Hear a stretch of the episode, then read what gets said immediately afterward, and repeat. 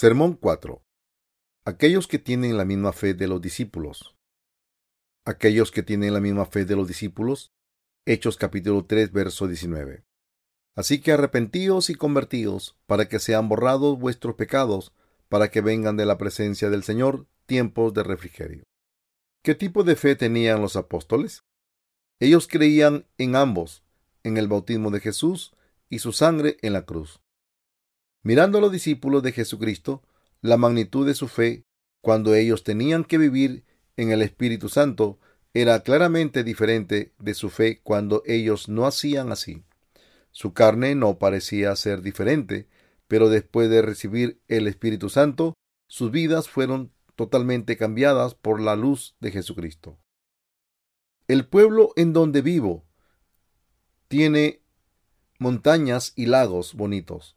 Mirando tal paisaje increíble, me lleno de satisfacción y me maravillo que no puedo más que agradecer al Señor por tales creaciones. El brillo del agua, clara como cristal que se refleja con el sol, hace mi corazón palpitar y el mundo alrededor de mí parece como de oro. Pero hay lugares donde tal belleza no se manifiesta. Hay lugares donde el cielo es de cristal, claro. Pero el agua bajo la luz del sol se parece más a un pantano. No hay brillo en una vista así. Mirando un lago como este, yo agradezco al Señor su bello evangelio que limpió mis pecados y que obtuvo para mí el vivir en el Espíritu Santo. Como la superficie del lago pantanoso no puede reflejar la luz, nosotros también podemos ser removidos de la luz de Dios y podemos encaminarnos hacia un destino desconocido debido a nuestra naturaleza pecadora. Pero si el Espíritu Santo mora en nuestros corazones, nosotros nos revelaremos como los hijos de Dios y seremos guiados para enseñar el Evangelio a otras personas. Debido a que nosotros aceptamos su luz, vendremos a brillar como luces. De la misma manera, en que después de la resurrección de Jesús, sus discípulos recibieron el Espíritu Santo y se volvieron los hijos y apóstoles de la luz. La luz del Espíritu Santo es una gran bendición a todos. Por consiguiente, la mayoría de la gente desea recibir el Espíritu Santo. La fe del apóstol Pablo. ¿Qué tipo de fe tenía Pablo? Pablo en su confesión de fe dijo que él fue educado entrenado estrictamente bajo Gamaliel, según la ley de sus padres. Pero él confesó aún con la ley, él no pudo salvarse de sus pecados y que él era de hecho un perseguidor de Jesús, nuestro Salvador. Un día él se encontró a Jesús en el camino a Damasco y se convirtió en predicador de, de su evangelio. Él tenía la fe en Jesucristo como el Hijo de Dios que vino a este mundo, fue bautizado por Juan para limpiar todos los pecados del mundo, y derramó su sangre en la cruz para tomar con él todo el juicio por esos pecados. En otras palabras, Pablo tenía en su fe de corazón en el perdón de pecados. Los discípulos de Jesús creyeron que el bautismo de Jesús por Juan y su sangre en la cruz fue para perdonarlos por todos sus pecados. Pablo compartió la misma fe con los discípulos y por consiguiente fue salvado de todos sus pecados. Pablo dijo en Gálatas 3:27, porque todos los que habéis sido bautizados en Cristo, de Cristo estáis revestidos, y reconoció su fe en el bautismo de Jesús como su salvación. También Pedro dijo en 1 de Pedro 3:21, el bautismo que corresponde a esto ahora nos salva, no quitando las inmundicias de la carne, sino como la aspiración de una buena conciencia hacia Dios por la resurrección de Jesucristo. Y él demostró el bello evangelio del bautismo de Jesús a través de este versículo. Los discípulos de Jesús creyeron que su bautismo hecho por Juan limpió todos los pecados del mundo. Ellos fueron perdonados de sus pecados y así no estuvieron ya más bajo la ley creyendo en esta verdad. Ellos creyeron en ambos, el bautismo de Jesús y su sangre en la cruz. Es evidente que esta fe era necesaria para la calificación exitosa de los discípulos.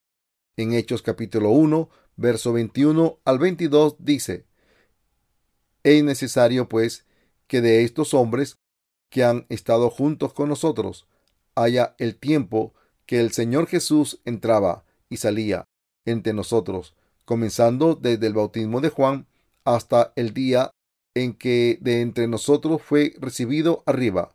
Uno se ha hecho testigo con nosotros de su resurrección. Volverse un discípulo de Jesús comienza con la creencia en el bautismo de Jesús por Juan. La verdad que nosotros necesitamos para ser perdonados de nuestros pecados es la fe en el bautismo de Jesús y su sangre en la cruz, porque todos los que habéis sido bautizados en Cristo, de Cristo estáis revestidos. Galatas 3, 27. Así Pablo también creyó en el bautismo de Jesús por Juan y su sangre en la cruz. Miremos Tito capítulo 3, verso 5. Nos salvó no por obra de justicia que nosotros hubiéramos hecho, sino por su misericordia, por el lavamiento de la regeneración y por la renovación en el Espíritu Santo. Aquí la frase el lavamiento de la regeneración significa que todos los pecados del mundo se limpiaron cuando Juan bautizó a Jesús.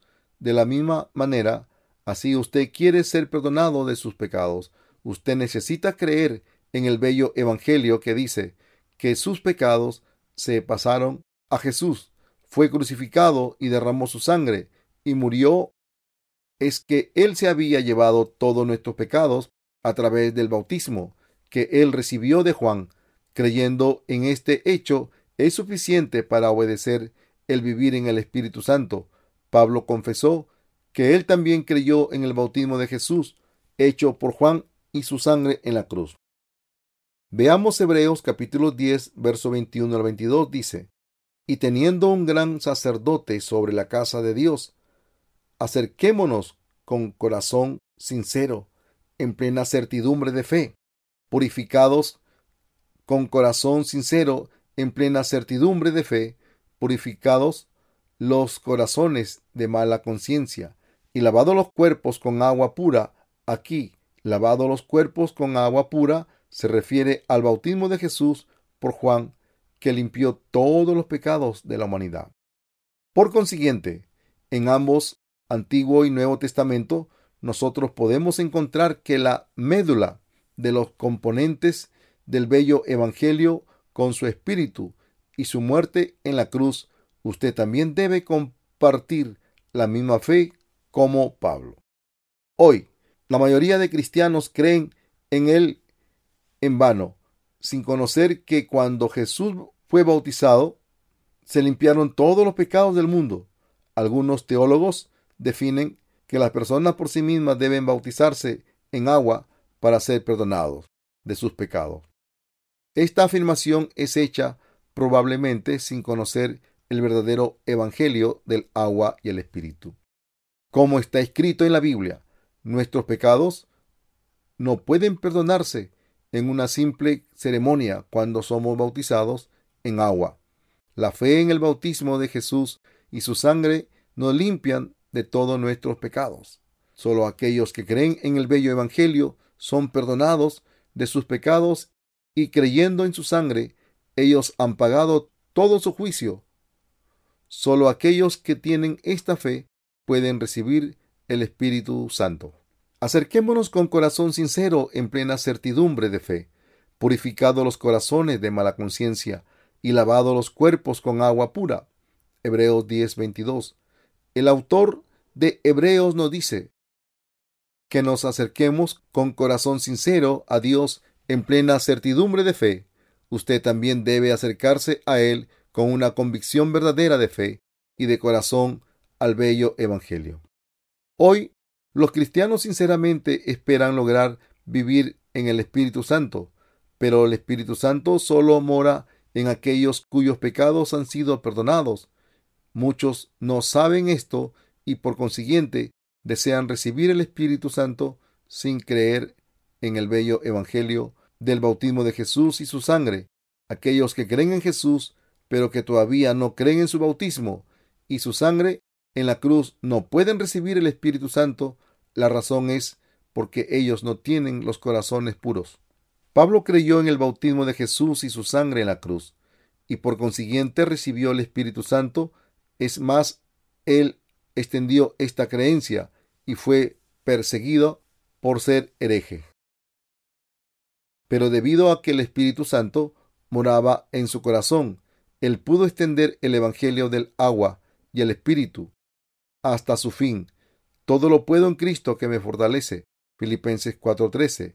Gracias a que vivía en el Espíritu Santo, él sirvió a Dios y vivió bajo la protección del Espíritu Santo hasta que él partió hacia Dios.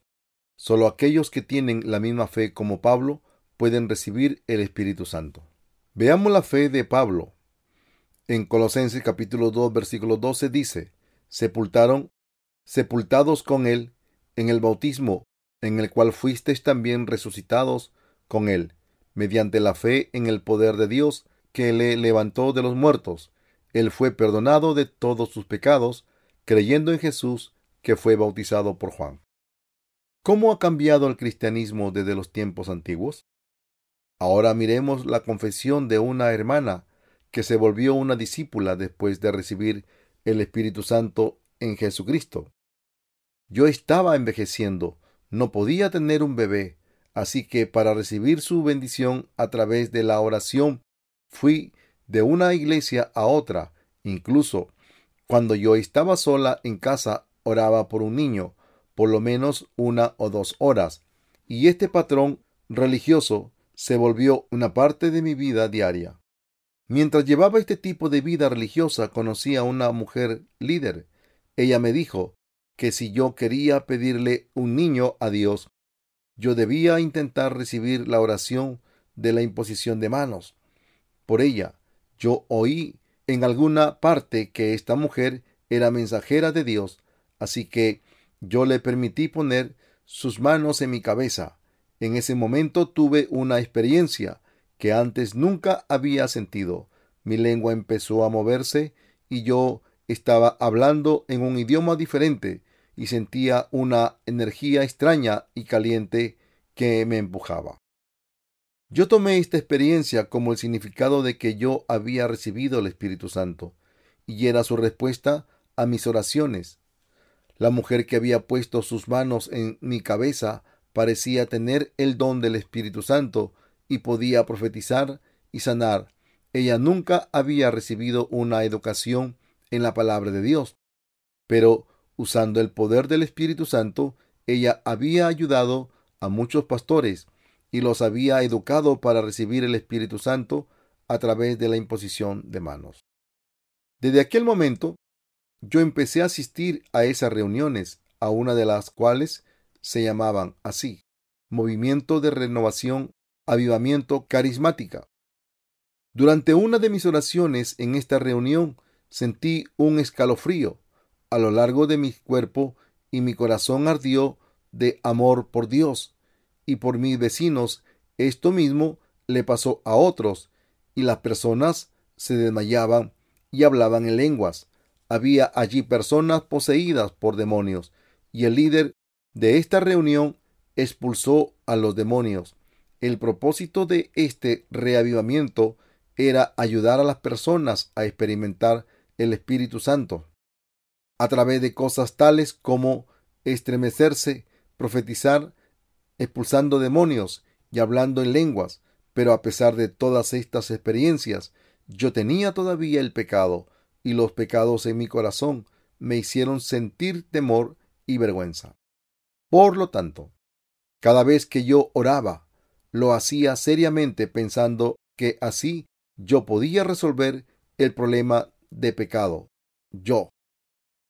La verdadera renovación es una parte natural y necesaria de la vida cristiana, evidenciada mediante el fruto del Espíritu Santo sin embargo, en años recientes algunos movimientos han definido el término renovación de forma tal que éste no lleva a una resemblanza del proceso de madurez espiritual descrito en las escrituras.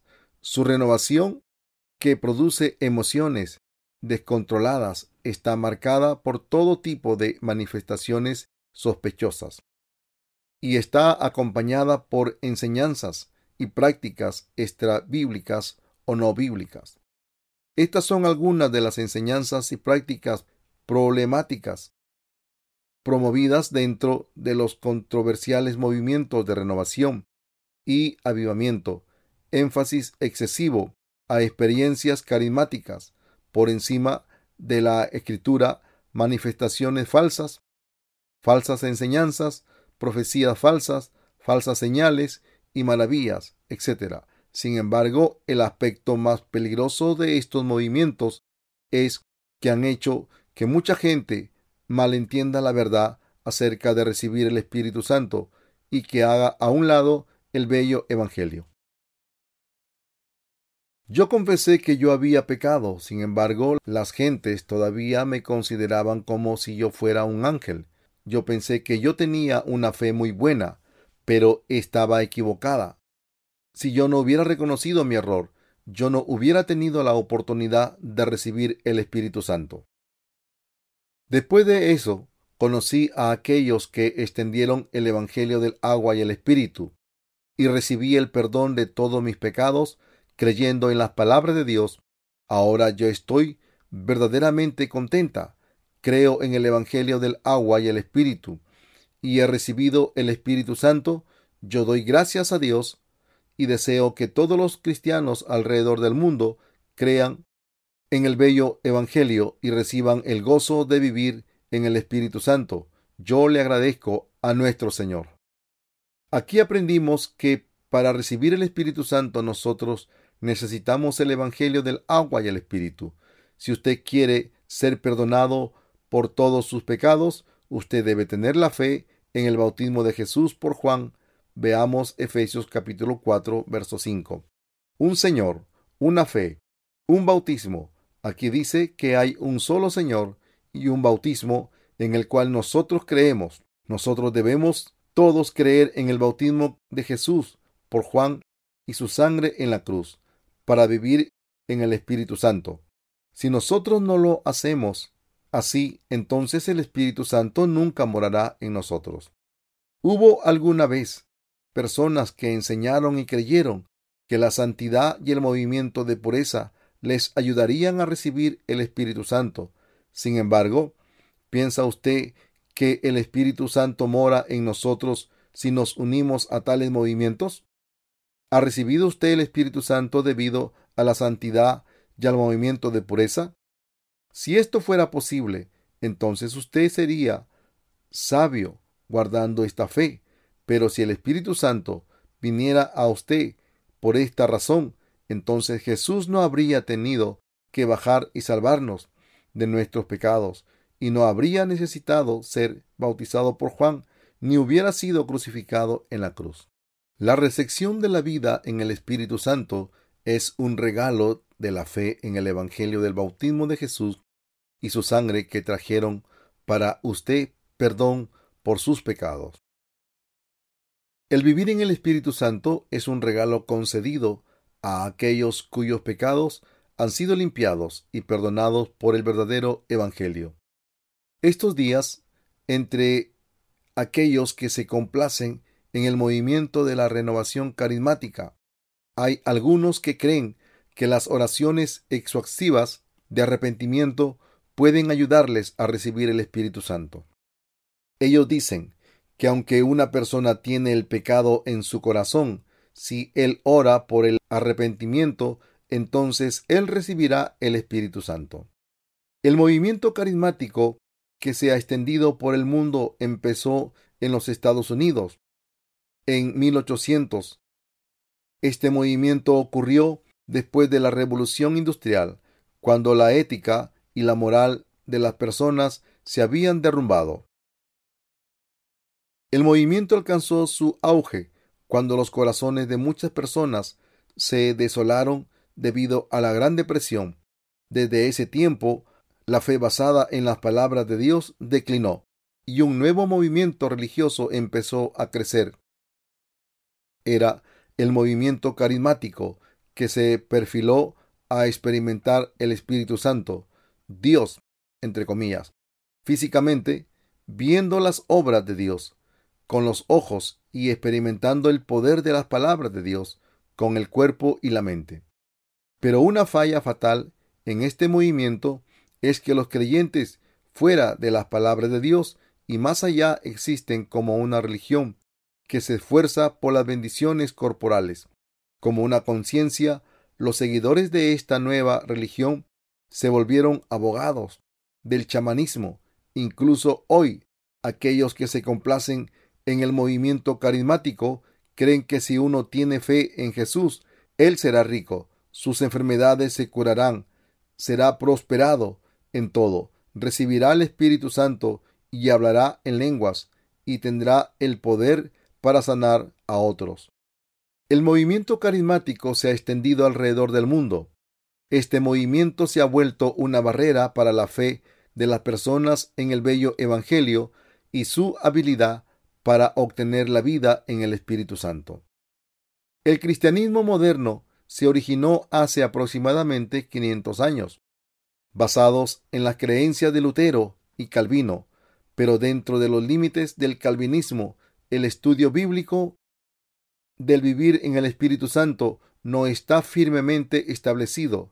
El problema es que desde el principio del cristianismo moderno, la mayoría de los cristianos han creído en Jesús sin reconocer la importancia de su bautismo y muerte en la cruz.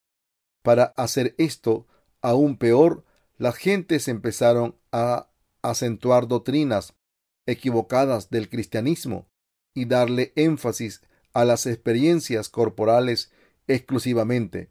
Todos los cristianos deben creer el bello evangelio que dice que Jesús fue bautizado por Juan para llevarse todos los pecados del mundo y que Él fue crucificado al ser juzgado por esos pecados. Esta fe hará que usted reciba el Espíritu Santo. Hoy, la razón que el cristianismo se ha venido a estar tan desolado es que las personas tienden a ignorar, tienden a ignorar la verdad del bautismo que Jesús recibió de Juan y de su sangre en la cruz. Jesús nos dice que conozcamos la verdad creyendo en el bautismo de Jesús por Juan y su sangre significa creer en el Evangelio del agua y el Espíritu. Si usted quiere recibir el Espíritu Santo, entonces crea que cuando Juan bautizó a Jesús, sus pecados se pasaron sobre él y que su sangre era el juicio y el perdón por todos sus pecados. Entonces usted recibirá el Espíritu Santo. Muchos cristianos solo creen en la sangre de Jesús como el Evangelio de la redención. Pero ¿pueden ustedes quienes solo creen en su sangre ser libres del pecado? ¿Pueden? Si usted piensa que esto sí puede ser, quizá usted solo tiene un conocimiento vago del verdadero significado del bautismo de Jesús. En ese caso, todavía hay pecados en su corazón Solo cuando usted conecta el bautismo de Jesús y sangre juntos como una sola fe, usted puede ser salvo de sus pecados y recibir el Espíritu Santo. La Biblia dice que este es el único verdadero evangelio que nos ayuda a vencer al mundo. Y tres son los que dan testimonio en la tierra, el Espíritu, el agua y la sangre. Y estos tres concuerdan. Primera de Juan capítulo 5 versículo 8.